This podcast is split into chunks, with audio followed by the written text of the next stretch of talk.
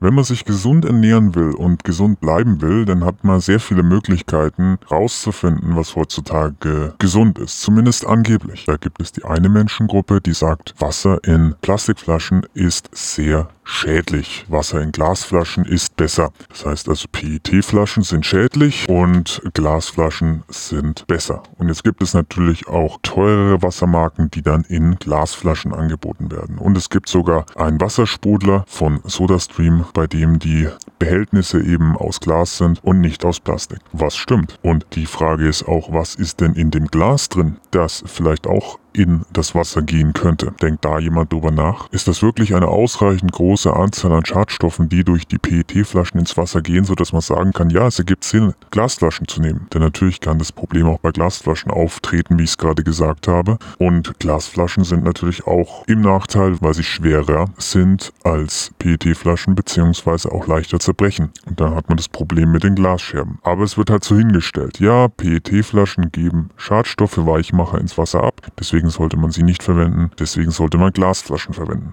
Jetzt ist es aber auch oft so, dass Menschen ihr Wasser aus dem Wasserhahn abfüllen. Tja, und wodurch ist das dann vorher geleitet worden? Ist das immer durch Metall geleitet worden oder vielleicht auch mal durch Plastik? Und da haben wir dasselbe Problem wieder. Man füllt sich in eine Glasflasche ab, obwohl es vorher in Plastik war. Sogenanntes rotes Fleisch ist der nächste Punkt. Hühnchen zum Beispiel. Ist sehr schädlich und steht angeblich im Verdacht, wie so vieles Krebs zu erzeugen. Ist das so? Ist Hühnchen wirklich so schlecht? Gibt es einen Unterschied, ob es ein Biohühnchen ist oder ob es ein Nicht-Biohühnchen ist? Es gibt tausend Pro- und Kontra-Argumente für jede Sache und der Hauptunterschied, der merkbar ist zwischen Bio und Nicht-Bio, ist der Preis. Wenn man jetzt alleine schon diese zwei Sachen befolgt, da muss man schon mal sehr viel mehr Geld ausgeben, wenn man Biofleisch nimmt, beziehungsweise kein Fleisch und Wasser aus Glasflaschen kauft. Denn Glas-Wasserflaschen sind schon mal teurer. Das heißt, das Wasser in diesen Flaschen ist teurer. Abzüglich Pfand ist das immer noch teurer. Und wenn man kein Fleisch mehr isst oder Biofleisch isst oder sagt allgemein kein Fleisch mehr, was bleibt dann beim übrig? Vegan. Dann kann man nur noch vegan essen. Und wenn man vegan isst, wo bekommt man denn seine ganzen Lebensmittel her? Da muss man wieder Bio essen. Und dann hört man über Skandale im Bio-Bereich, dass das gar nicht Bio ist, dass da Pestizide verwendet wurden. Glyphosat zum Beispiel. Und natürlich das Lieblingsthema Strahlung, Elektrosmog. Ganz gefährlich, macht das Gehirn kaputt, muss man vermeiden. Ist das so? Ist das nicht so? Die eine Seite sagt, das ist so. Wir brauchen keine Beweise. Das ist so. Die andere Seite sagt, wir können keine schädliche Wirkung nachweisen. Wer hat recht? Wie gesagt, nehmen wir mal an, alle Gegner haben recht. Das heißt Gegner der PET-Flaschen, Gegner von Fleisch, von rotem Fleisch und Gegner von Elektrosmog. Wie sieht das denn praktisch aus, das Leben eines solchen? Für Wasser zahlt man viel mehr Geld. Für Fleisch, wenn es Biofleisch ist, meinetwegen, zahlt man sehr viel mehr Geld. Und was die Strahlung angeht, da kann man sich irgendwohin zurückziehen und wie ein Einsiedler leben, um eben mit Elektrosmog nicht konfrontiert zu werden oder so wenig wie möglich.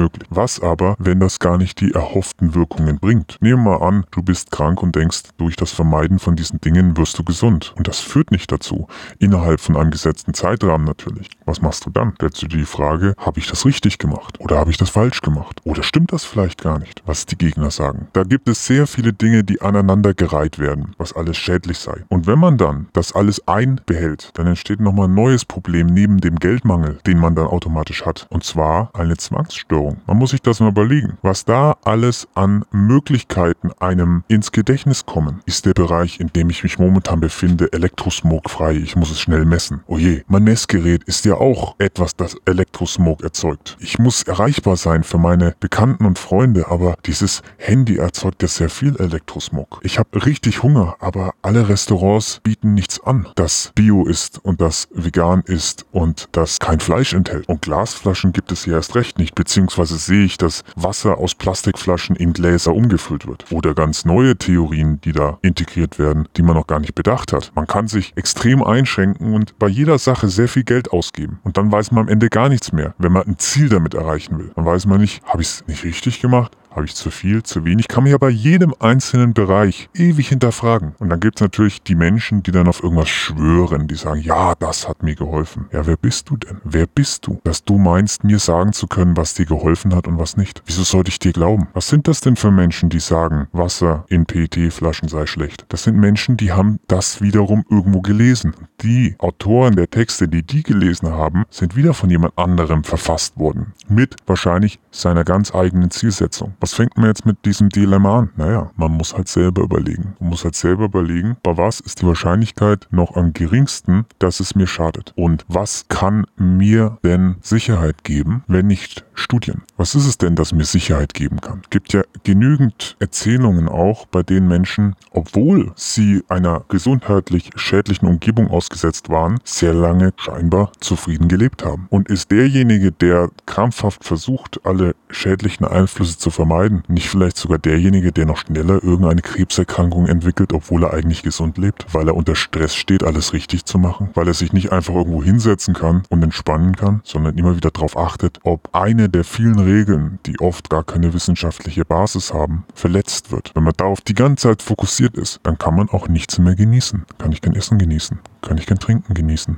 kann ich keine Aktivität genießen, kann ich keine Umgebung genießen. Und natürlich fühlen sich die Leute schlecht, wenn sie vermeintlich Elektrosmog ausgesetzt sind. Mit anderen Worten, wenn neben ihnen ein Sendemast ist, weil sie sich selber einreden, dass das schädlich ist. Und dann gehen sie an einen Ort, an dem sie keinen Funkmast sehen und fühlen sich dann plötzlich besser und bleiben da eine Zeit lang. Nehmen wir mal an, sechs Jahre. Und dann sagt ihm plötzlich jemand, dieses Ding, das du da oben gesehen hast, das du immer für eine Laterne gehalten hast, ist in Wahrheit ein Funkmast und du standest direkt darunter die letzten sechs Jahre, aber dir ging's toll. Und dieses Prinzip lässt sich quasi ewig fortführen. Und ich denke, gerade deswegen ist es so notwendig, dass man sich Standards überlegt, Messmethoden überlegt, die weitestgehend nüchtern an die Sache rangehen und diesen Ergebnissen, dieser Einschätzung dann auch glaubt. Denn sonst verliert man sich in allem und dann kann man nie mit potenziell gefährlichen Stoffen umgehen, weil man immer sagt, dass sie schädlich seien.